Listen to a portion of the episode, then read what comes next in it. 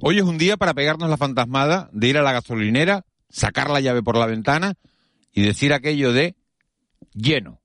Por favor. Son las seis y media. De la noche al día. Miguel Ángel Dasguani.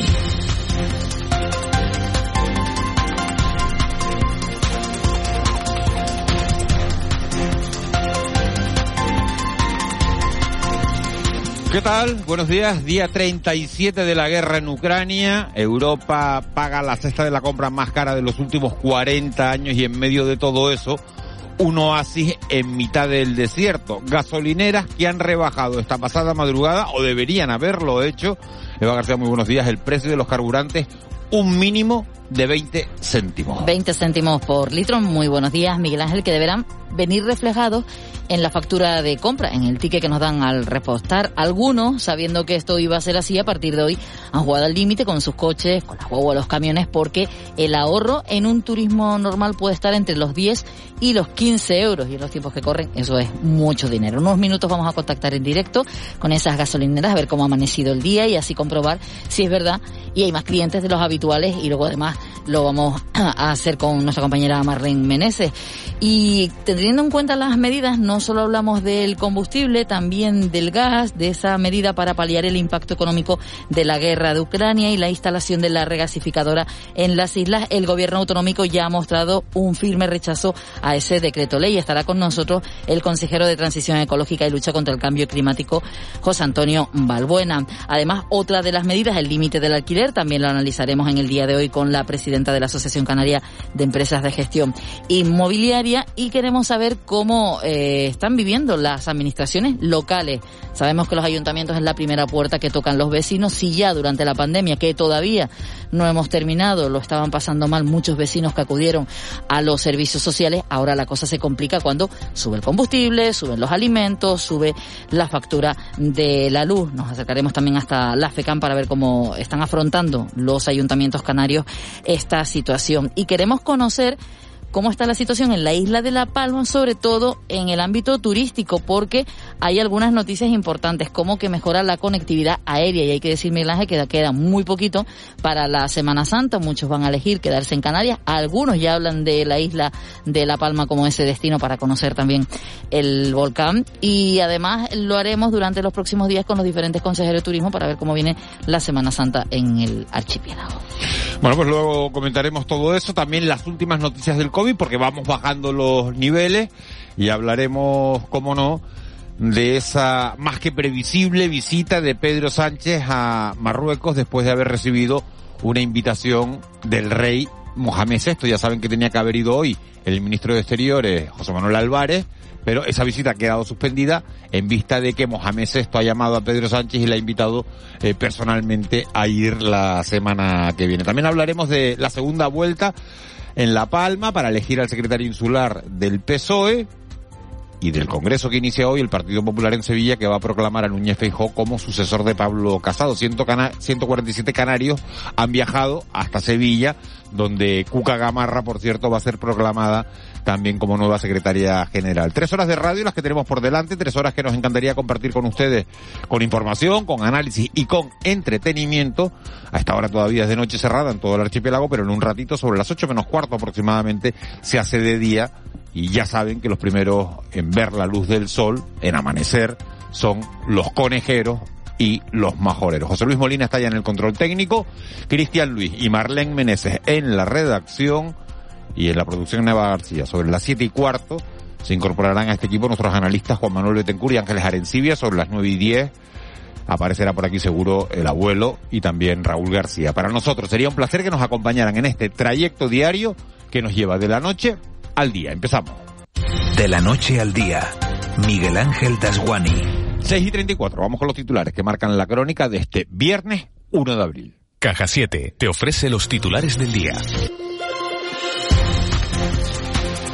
Desde hoy, las gasolineras de todo el país deberán aplicar un descuento de 20 céntimos por litro. Se trata de una medida con la que el gobierno quiere contener el impacto del encarecimiento de la energía en los bolsillos de consumidores y empresas. El director general de comercio del gobierno de Canarias, David Mille, ha advertido en Canarias Radio de que el ticket de compra de combustible deberá reflejar el descuento. Si eh, los consumidores no ven reflejado en el ticket que les entregan en la gasolinera ese descuento que será distinto del precio que se fija en el cartel de la gasolinera, eso, esa, esa sí es una infracción eh, a la normativa de protección del consumidor y desde luego eso sí hay que denunciar. El gobierno de Canarias discrepa con el Estado sobre la implantación del gas en las islas. Después de que el boletín oficial del Estado abriera la puerta a las regasificadoras dentro del plan de choque, el viceconsejero de la presidencia, Antonio Olivera, lamenta que no se haya tenido en cuenta la comunidad autónoma que lo contempla solo para autoconsumo. A pesar de que se persiga la misma finalidad, no es la postura que defiende el gobierno de Canarias. La postura que defiende el gobierno de Canarias, y va a seguir defendiendo, es claramente la del autoconsumo dentro de las instalaciones propias la idea, en cualquier caso, según ha explicado Olivera, sería ir sustituyendo el gas de manera progresiva por hidrógeno verde. Por cierto, España y Portugal han propuesto un precio tope de 30 euros megavatio hora para el gas destinado a la generación eléctrica y así rebajar el precio de la luz en el mercado mayorista. Ahora la Comisión Europea tendrá que valorar la propuesta. En el foro Caja 7 que organiza Canarias Radio, el consejero delegado de Corona del Viento, la central hidroeólica del Hierro, ha defendido que las energías limpias tienen un papel fundamental en la solución de la subida de precios. Corona del Viento tiene, en palabras de Santiago González, consejero delegado, una misión sumamente importante ya que busca guardar los recursos que tiene la isla para poder sostener sectores vitales. Sería fantástico que Corona del Viento, primero, aquí lograra poder suministrar toda la energía que nos diera para cubrir los costos de mantenerla con su mantenimiento, que tengamos el agua que necesitamos, que se pueda seguir plantando ecológicamente. Y no es idílico, no es nada idílico, es posible. Y Canarias continúa en niveles medio y bajo de alerta sanitaria por COVID-19. Según Sanidad, los indicadores asistenciales presentan una evolución favorable y el promedio diario de camas hospitalarias convencionales se mantiene estable y con un porcentaje de ocupación que es bajo para el conjunto de Canarias y para todas las islas, excepto Tenerife y La Palma, que se mantienen en riesgo medio. También el número de camas UCI mantiene la tendencia descendente, disminuyendo un 9% respecto al informe anterior. La mesa de confluencia de médicos y facultativos especialistas temporales de Canarias denuncia el conflicto que mantienen con la Consejería de Sanidad. Y advierten de que la situación puede reactivarse ante la falta de respuesta para concertar una reunión. Recuerden que más del 65% de los profesionales están en condición de temporalidad y esto supone un abuso de la contratación temporal. El portavoz de la mesa, el doctor Sunil Lagwani, explica por qué, por dónde deberían pasar, a su juicio, las soluciones la solución eh, dentro del marco de la ley, que ahora es al que nos tenemos que adaptar sí o sí, implica que antes del, como muy tarde el 31 de mayo, tiene que haber una oferta de plazas. La oferta de plazas tiene que ser la, la correcta para no dejar a nadie fuera de los que esa ley contempla que se debe consolidar. Y luego hay una segunda fase en la que hay seis meses más para establecer, eh, para sacar la convocatoria de los procesos selectivos.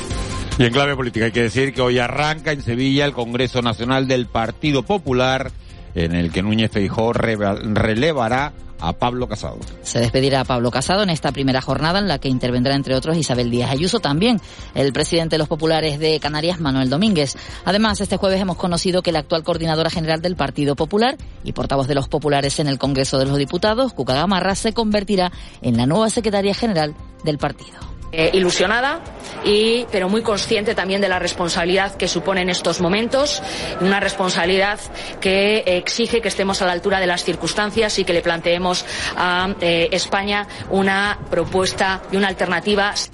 Fuera de nuestras fronteras, Rusia moviliza tropas para la ofensiva final en el Donbass entre recelos de la OTAN. El objetivo de Rusia sería hacerse con el control total del territorio de las regiones Donetsk y Lugansk, donde las milicias separatistas combaten hombro con hombro con las fuerzas rusas, según el Estado Mayor General del Ejército Ucraniano. Rusia asegura haber bloqueado las principales líneas de comunicación y abastecimiento ucranianos, lo que impediría la llegada de refuerzos a las primeras líneas de combate en el Donbass. Si quieres estar al día de la realidad económica de nuestro archipiélago, entra en el blog caja7contunegocio.com y tendrás la mejor información con autores de las islas. Marketing, emprendedores, ventas y muchos más temas te esperan en caja7contunegocio.com. Caja 7, comprometidos con nuestra gente. 6.39, vamos ya con los deportes. Antes decirles que estamos teniendo algunos problemas de comunicación esta mañana, algunos problemas técnicos. Parece que se oye entrecortada la señal en la isla de La Palma, también en Tenerife, en algunas zonas de, Gran Canaria. Estamos en ello, estamos intentando eh, solventar esa avería técnica que estamos teniendo. Les pedimos disculpas por ello, pero vamos a intentar resolverla lo, lo antes posible porque muchos de ustedes han puesto en contacto con nosotros. Eso es una alegría, motivo de alegría que se pongan en contacto con nosotros y no lo digan, pero tenemos que resolverlo de manera inmediata. Ya están los técnicos trabajando. Como decía, 6 menos 20, 7 menos 20 de la mañana nos vamos con el deporte. Hoy saben que entra España en el bombo. Hoy conoceremos a nuestros primeros rivales en el Mundial de Qatar, en el Mundial que se va a celebrar en el mes de noviembre, Mundial de, de Fútbol. Decirles que Carlos Alcaraz, la nueva promesa del tenis español, se ha metido en las semifinales del Open de, de Miami. Y aquí estamos pendientes de esa previa del fin de semana que comienza hoy con el partido del Lenovo frente al Valencia Basket. Anoche, por cierto, ganó el Granca. Moisés Rodríguez, buenos días. Buenos días, Miguel Ángel. El Granca ha igualado con UCAM Murcia en el octavo puesto de la clasificación de la ACB tras su triunfo anoche en el Coliseo en Burgos ante San Pablo 77-86 en un partido en el que siempre fue por delante en el marcador. Derrota en cambio del Spar Gran Canaria en su visita al Valencia Basket, que se acabó imponiendo 67-61. Hoy será turno para el Lenovo Tenerife, que recupera también choque de la jornada 20 de la Liga CBE. Los aurinegros visitan a partir de las 8 la Fonteta para medirse al Valencia Basket. Y en la NBA, esta madrugada vuelven a jugar los Memphis Grizzlies, que han vuelto a convocar al Gran Canario Santi Aldama para su choque ante los Phoenix Suns. Fútbol, el defensa montenegrino del Club Deportivo Tenerife, Nicolás Ipsich, está convencido de que su equipo va a retornar a la senda de los triunfos mañana ante el Real Zaragoza. Tenemos todo para hacer un partido muy bueno, jugamos nuestra casa, con nuestra gente, con nuestras aficiones y hay que aprovecharlo y, claro, contra un buen rival, Zaragoza es una buena, forma buena. Y el guardameta de la Unión Deportiva Las Palmas, Álvaro Valles, ha hablado en clave de futuro. Finaliza contrato con el conjunto amarillo el próximo 30 de junio y reconoce que le gustaría seguir en la isla. Esas cosas las lleva mi agente. Yo estoy muy a gusto en la isla. He sido muy feliz, soy muy feliz. Sé que sería muy feliz estando aquí vistiendo de amarillo. Y, pero bueno, ahora mismo creo que toca pensar en los objetivos próximos y de ese tema ya, ya hablaremos. Además, hoy se sortean los grupos del Mundial de Qatar 2022 que se disputa en noviembre y donde la selección española va a estar en el bombo 1 junto a los cabezas de serie. Esto significa que evita potencias como Brasil, Argentina, Francia o Inglaterra. Y en tercera división, hoy arranca la trigésima jornada con el choque entre la Unión Viera y Las Palmas C a partir de las 9 de la noche en el Alfonso Silva. Y un apunte, Miguel Ángel de balonmano, porque el Rogasa Gran Canaria sigue reforzándose para la próxima temporada, ahora con la internacional danesa Niesen Christiansen.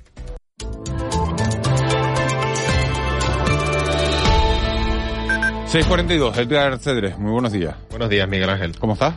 Pues bien, bien, aquí arrancando el, el mes de abril y de viernes. Vaya, vaya frío que hace en la península, ¿no?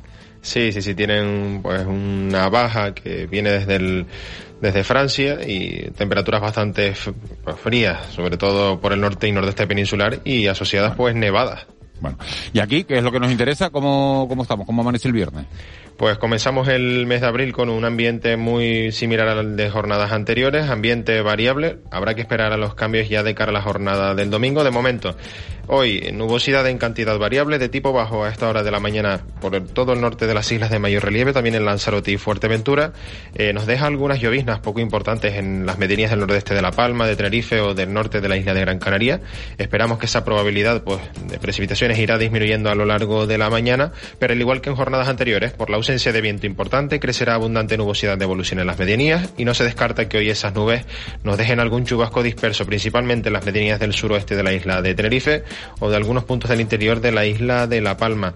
Además, a partir del mediodía entrará nubosidad de tipo alto por el oeste, cruzará de oeste a este el archipiélago sin consecuencias. El ambiente más soleado en zonas costeras y en las cumbres, por encima de unos 1500-1600 metros de altitud. Temperaturas a esta hora de la mañana que no son tan frescas como en jornadas anteriores, aún así tenemos pues termómetros que rondan hasta ahora los 18 grados en Santa Cruz de Tenerife o en Las Palmas de Gran Canaria. Hoy subirán ligeramente los valores diurnos, especialmente en el interior de las islas, máximas que se moverán entre los 20 y algo más de 24 grados. Y en el mar, pues hoy situación tranquila, las olas más grandes llegan a las costas del norte de las islas y no llegan al metro y medio de altura. ¿Un titular para el fin de semana, Edgar? Pues mañana sábado abundante nubosidad de evolución, especialmente en las horas centrales del día. No se descartan algunas gotas en el interior de las islas. El ambiente más soleado en zonas costeras y ya de cara al domingo pues nos visitarán los restos de un frente. Lloverá en todas las islas a lo largo de la jornada. Eh, durante la mañana en las islas occidentales y durante la tarde en las orientales. Bueno, pues por lo menos para la gente que nos está oyendo ahora y que no pueda seguir después para que sepa el tiempo que se va a encontrar el fin de semana. Edgar, muchas gracias. Volvemos a hablar sobre las 7 y 5, 7 y 10. Perfecto, hasta luego. Bueno, hasta ahora. 6.45, 7 menos cuarto. Te colaste en mi sueño sin pedirme permiso. Me cambiaste los planes, me enamoraste sin previo aviso. No quería nada serio, yo no quería compromiso.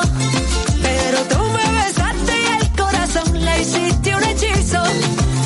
Me veo contigo nadando en lo hondo. Oye, pues tiene ritmo, ¿eh? Tiene ritmo esta canción que ha elegido una oyente que nos la pedía ayer. Nos pedía Cani García, Agüita y Coco. Ahora me llaman y yo no respondo. Y a ti te tomo como agua y coco. Y poquito a poco nos volvemos Yo locos. pensaba que era un tema de hace tiempo, pero no es de este 2022, Sí, ¿eh? es de, de este año. Es verdad que ella es muy joven, bueno, muy joven, sí. Y tiene ya una carrera musical importante desde muy pequeñita que ya salía en concursos de televisión y hay que decir que es una cantautora puertorriqueña que ha conseguido ya varios Grammys latinos. a tu puerta. Y que nos pase la noche y nos dé la mañana sin darnos ni cuenta. Y me salió el tiro por la culata. La mirada me delata. Bueno, pues si no la conocían, apunten el nombre, Cani García. Yo no la conocía, ¿eh? Eh, Encarnita García de Jesús. ¿Se llama así? Encarnita García de Jesús. Como el otro día todas las del nombre de Sergio Dal. Sí, sí, sí, sí, que se llamaba Josep Capdevila. Josep Sergi Capdevila. Capdevila, Capdevila, Capdevila. Me cambiaste de los Es viernes, eh, es es, viernes. viernes, es viernes, ¿no? Es viernes. Parece que aquí todo el mundo viene fuera de plano de hoy, ¿no? Sin Hemos dormir, ¿no? dormido, empatado. Bueno, pues Encarnita se llama, eh, de nombre artístico, Cani, con K y acabado en Y, García. Suena así de bien y hoy nos da paso Cani García a los titulares de, la prensa. Eva, ¿qué traen los periódicos este viernes? Bueno, para seguir un poco animados, aunque es verdad que los titulares no lo son tanto, pero bueno, vamos a empezar con la fotografía de portada de la provincia, lo digo por seguir un poco el tono, porque el Teatro Pérez Galdós recorre Europa con Beethoven. Se trata de un espectáculo musical, un viaje musical que tendrá lugar en Las Palmas de Gran Canaria a partir de hoy. Y Morales, que rechaza el proyecto de Sánchez para usar gas en las islas, el titular a cinco columnas con el que abre hoy la provincia. El presidente del Cabildo de Gran Canaria se opone al plan porque abre la puerta a la instalación de regasificadoras y productos y el Ejecutivo traslada a Madrid el combustible, que el combustible solo sea para puertos y centrales eléctricas. También en este periódico, la Terraza Tao que recurre una sentencia que ratifica su cierre al acabar el permiso. Un concejal intenta agredir a un funcionario, leo entrecomillado, maricón, te voy a dar un piñazo en Santa Lucía de Tirajana. Y la subvención a la gasolina debe ahorrar 10 euros al llenar el depósito del coche. Con este asunto abre portada hoy el diario Avisos, además con la imagen de una gasolinera. Según el diario Avisos, el descuento de los 20 céntimos colapsará hoy las gasolineras. Entre las noticias de portada descifran por primera vez el genoma humano del ser humano, el rey que recibe a los alcaldes de las ciudades patrimonios, recordemos que en este caso recibirá también al regidor de La Laguna, Luis Geray eh, Gutiérrez, y el gobierno de Canarias cierra con firmeza las puertas al gas. En el día, Guía acogerá un hotel de gran lujo de Norman Foster, habla de Guía de Isora del sur de Tenerife, es el primer establecimiento en las islas diseñado por el arquitecto británico, tendrá 900 camas en 84.000 metros cuadrados y hay que decir que ha aprovechado los, los bancales, la, la, la, la forma del territorio de, de la zona sí, para ese hotel de gran lujo. La imagen de portada es para una exposición en el Bellas Artes, la tinta marca el Bellas Artes, el Estado que mantiene eh, operativo el centro de inmigrantes en las raíces pese a la promesa de cerrarlo y 3.000 interinos llevan al gobierno a los tribunales por vulnerar derechos de los trabajadores. En el Canarias 7, las gasolineras esperan una avalancha de conductores para repostar con descuento. En la imagen de portada de la biblioteca a infecar se trata de la imagen de los rastreadores COVID, un retén de rastreos para casos vulnerables. También en este periódico, Ciampar, en el sur, más cerca de conseguir la licencia, el Ayuntamiento de San Bartolomé de Tirajana aprueba el proyecto de urbanización y también entre las noticias de sumario, Premio Nacional a Televisión Canaria. Premio del Ministerio por la cobertura del volcán de la isla de La Palma. Hay que felicitar a todos los, a todos los compañeros. Vamos con la prensa nacional. En el mundo, el 80% de los votantes del Partido Popular ve a Feijó el mejor posible para presidirlo. Se trata de una encuesta de Sigma 2 para este periódico en el que también destaca que la Unión Europea cree excesivo el plan para bajar la luz de España y Portugal. En el país, España pide limitar el precio del gas para rebajar la luz a la mitad y en portada una nueva imagen de la guerra, en este caso de un niño caminando por las ruinas de una escuela destruida por un ataque ruso en Yitomir. ¿De qué tenemos que estar pendiente hoy? De ese descuento de 20 céntimos del precio de la luz en todas las gasolineras del país. Hoy arranca en Sevilla el Congreso del Partido Popular en el que Feijó relevará a Casado. Hay que decir que el presidente del Partido Popular de Canarias, Manuel Domínguez, interviene a eso de las 11 menos 10 de la mañana. La electricidad que estrena abril con una bajada del 6% y las tarifas reguladas del gas que suben de media casi un 7%. Además, hoy el Ministerio de Turismo presenta sus previsiones para la Semana Santa. Aquí en Canarias el presidente del Parlamento recibe el informe anual 2021 de la Diputación del Común. 6.50 tenemos una buena noticia. Empieza a oírse bien la radio. Se van resolviendo los problemas. Por lo menos ya sabemos que en el sur de Gran Canaria, en la zona de Puerto Rico concretamente, ya se está empezando a oír con, con normalidad. Así que esperamos que poco a poco se vaya restableciendo el servicio en el resto de, de centros emisores. Vamos con la crónica económica. Economía en dos minutos. José Miguel González. Bueno, pues este viernes hay que decir que las ventas del comercio minorista registraron una variación anual del 1,7% en febrero respecto al mismo mes de 2021. José Miguel González, buenos días. ¿Qué tal Miguel Ángel? Buenos días. A finales de cada mes se publican los indicadores que nos ofrecen la salud que presenta el sector del comercio. Como hemos dicho en otras ocasiones, al ser transversal su estado es importante porque a la vez nos ofrece información de lo que está sucediendo en otras actividades económicas. En este caso, el índice de comercio al por menor correspondiente al mes de febrero nos indica que ha experimentado una variación mensual del 0,7%, superando en un punto la del mes anterior. Por tipo de producto, el equipamiento de hogar es el que más sube, seguido de las estaciones de servicio. ¿Por qué será? Mientras que en la alimentación es el único que presenta cifras negativas. Casi todos los modos de producción presentan tasas mensuales positivas, en donde las pequeñas cadenas son las que más se incrementan, en donde las empresas unilocalizadas disminuyen un 0,9%. Desde la perspectiva anual, el índice general del comercio minorista presenta en febrero una variación del 0,9% respecto al mismo mes del año anterior. Por comunidades autónomas, la tasa de variación anual de las ventas sube en 12 comunidades autónomas con Canarias a la cabeza, con un porcentaje del 10,3%. Analizando ahora el comportamiento del empleo, el índice de ocupación en el sector del comercio minorista presenta en febrero una variación del 2,6% respecto al mismo mes de 2021. El archipiélago experimenta en este caso un incremento del 2,5%, situándose levemente por debajo de la media nacional. En definitiva, se recupera la actividad, pero el empleo aún tiene un pequeño retardo. Esperemos que en breve se sincronice. Solo desearle un feliz fin de semana. Saludos. Con C de Cultura. C Castro. 6.53 hay que decir que esta semana el Club de la Cultura se emite el sábado, mañana sábado a partir de la una y media del mediodía. Y hoy en nuestra crónica cultural hablar de que el Ministerio de Cultura ha otorgado el Premio Nacional de Televisión a Radio Televisión Canaria por el tratamiento informativo de la erupción del volcán de Cumbre Vieja en la isla de La Palma. C. Castro, buenos días. Buenos días, Miguel Ángel.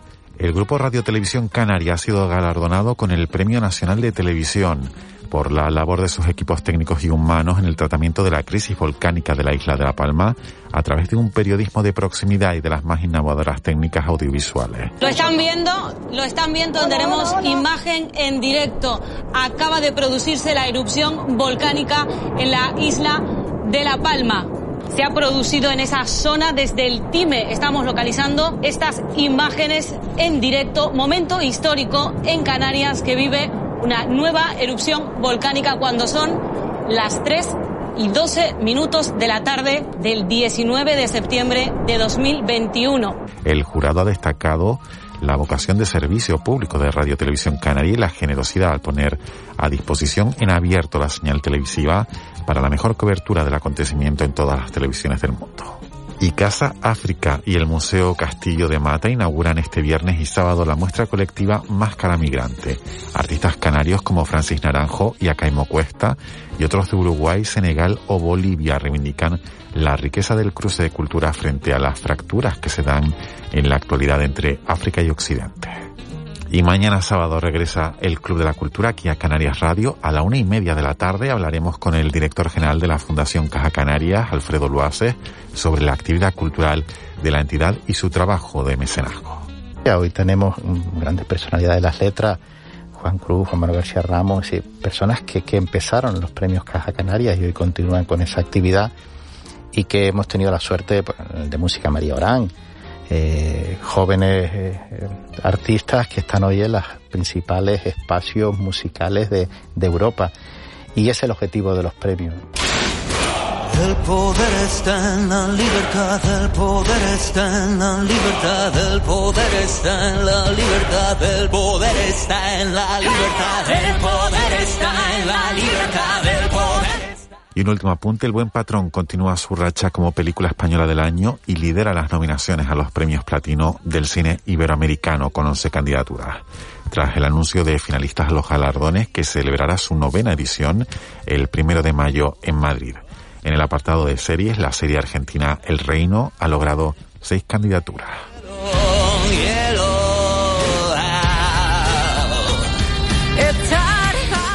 6.55, 7 menos 5. No, cuatro minutos ya para las 7. Cristian Luis, buenos Ay, días. Dios mío, hoy que te traigo un montón de cosas y cuatro Pues- minutos pues solo. empieza, porque Venga. a mí esta sección me gusta y Venga, pues, te además, veo hoy- hoy, de colorines con un Sí. suéter tricolor. No amarillo, azul y blanco, No, no. sino gris, rojo y, Y negro. y negro. Pero ¿qué colores son esos, Cristian? Bueno, es lo que hay, yo no, no diseño la ropa. Sí, bueno, pero la compra, bueno. Claro. Vamos con las tendencias de las A redes ver, sociales. Venga, eh, la llegada de abril y la actriz Elena Furias es tendencia ahora mismo en redes. ¿Por qué? Bueno, pues por algo que sucedió hace 13 años. Vamos a escucharlo. Abril, cerrar. Abril, cerrar. Ener- Bueno, esto sucedía en Password, en un concurso de cuatro, hace como decimos 13 años, y esta actriz concursaba, eh, no podía decir mayo, y entonces decía abril para que la concursante dijera mayo, ¿no? Porque era uno, dos, tres, cuatro. Bueno, y la otra dijo cerral, cerra- abril, cerral, abril. Pero es que cerral. además ella ayer, ella ayer, 13 años después, la actriz dijo, ya sé lo que me van a recordar Sí, sí, hoy. sí, sí, sí, bueno, ya es que lo dijo en Instagram y está en las redes ahora mismo recordándole eh, pues ese momento que vivió y ella ya está un poquito cansada ya. Hombre, es poquito cansada. que es como si a Fátima Plata le recuerdan dentro Claro, de 10 años o efectivamente. 12 años, pues todo aquello, ¿no? Y otro audio. Esto sucedió esta semana en el programa de televisión Canaria, Buenas tardes Canarias. No sé si sabes a lo que me refiero. Pero bueno, vamos a No, escucharlo. no, me- sé cuál es el programa porque lo veo Venga. muchas tardes, pero no sé lo A ver, Mira, mira. A ver. Bueno, esta oleada de, rabo, de, de robos con violencia, se me fue la lengua. Eh, en verdad, David, esas cosas... Pues, pues no sé si es peor la corrección que el desliz. Bueno, pues oleada de rabos, decía el pobre presentador del Buenas tardes Canarias. ¿Era el presentador o era un No, no, David, presentador, David, presentador. perdón, Sí, porque además ella ha hecho la broma en, en Twitter, ¿no? Sí, A sí, sí, y de hecho ya ha llegado incluso a televisiones nacionales este este Ah, sí. momento que nos dejaba esta esta semana. Lo que tiene tener boca, ¿no? Quien tiene boca se equivoca y más en un micrófono. Sí, sí, qué poquito, qué poquito hace falta, ¿no? Para, para sacar el, el chascarrillo. Pero bueno, se lo ha tomado de buen humor, se lo ha tomado Sí. con risas, con... Como él mismo dice, el 99% de los comentarios que ha recibido han sido con cariño, o sea que Sí, sí, sí, nos todo. quedamos po- con eso. Bueno, pues está muy bien. Vamos con el Día Mundial, ¿no? Bueno, hoy es el Día Internacional de la Diversión en el Trabajo, por eso te he traído estos momentos tan divertidos. Hombre, un día divertido que ha traído Claro, Cristian Luis, claro, el Día claro. de la Diversión en el, trabajo. Sí, sí, Ah, sí, claro, sí. Se claro. celebra desde 1996, así que bueno, hoy Pero, vamos a pero no, animar a... no has hecho lo que dijimos ayer, de traer unas maracas o algo.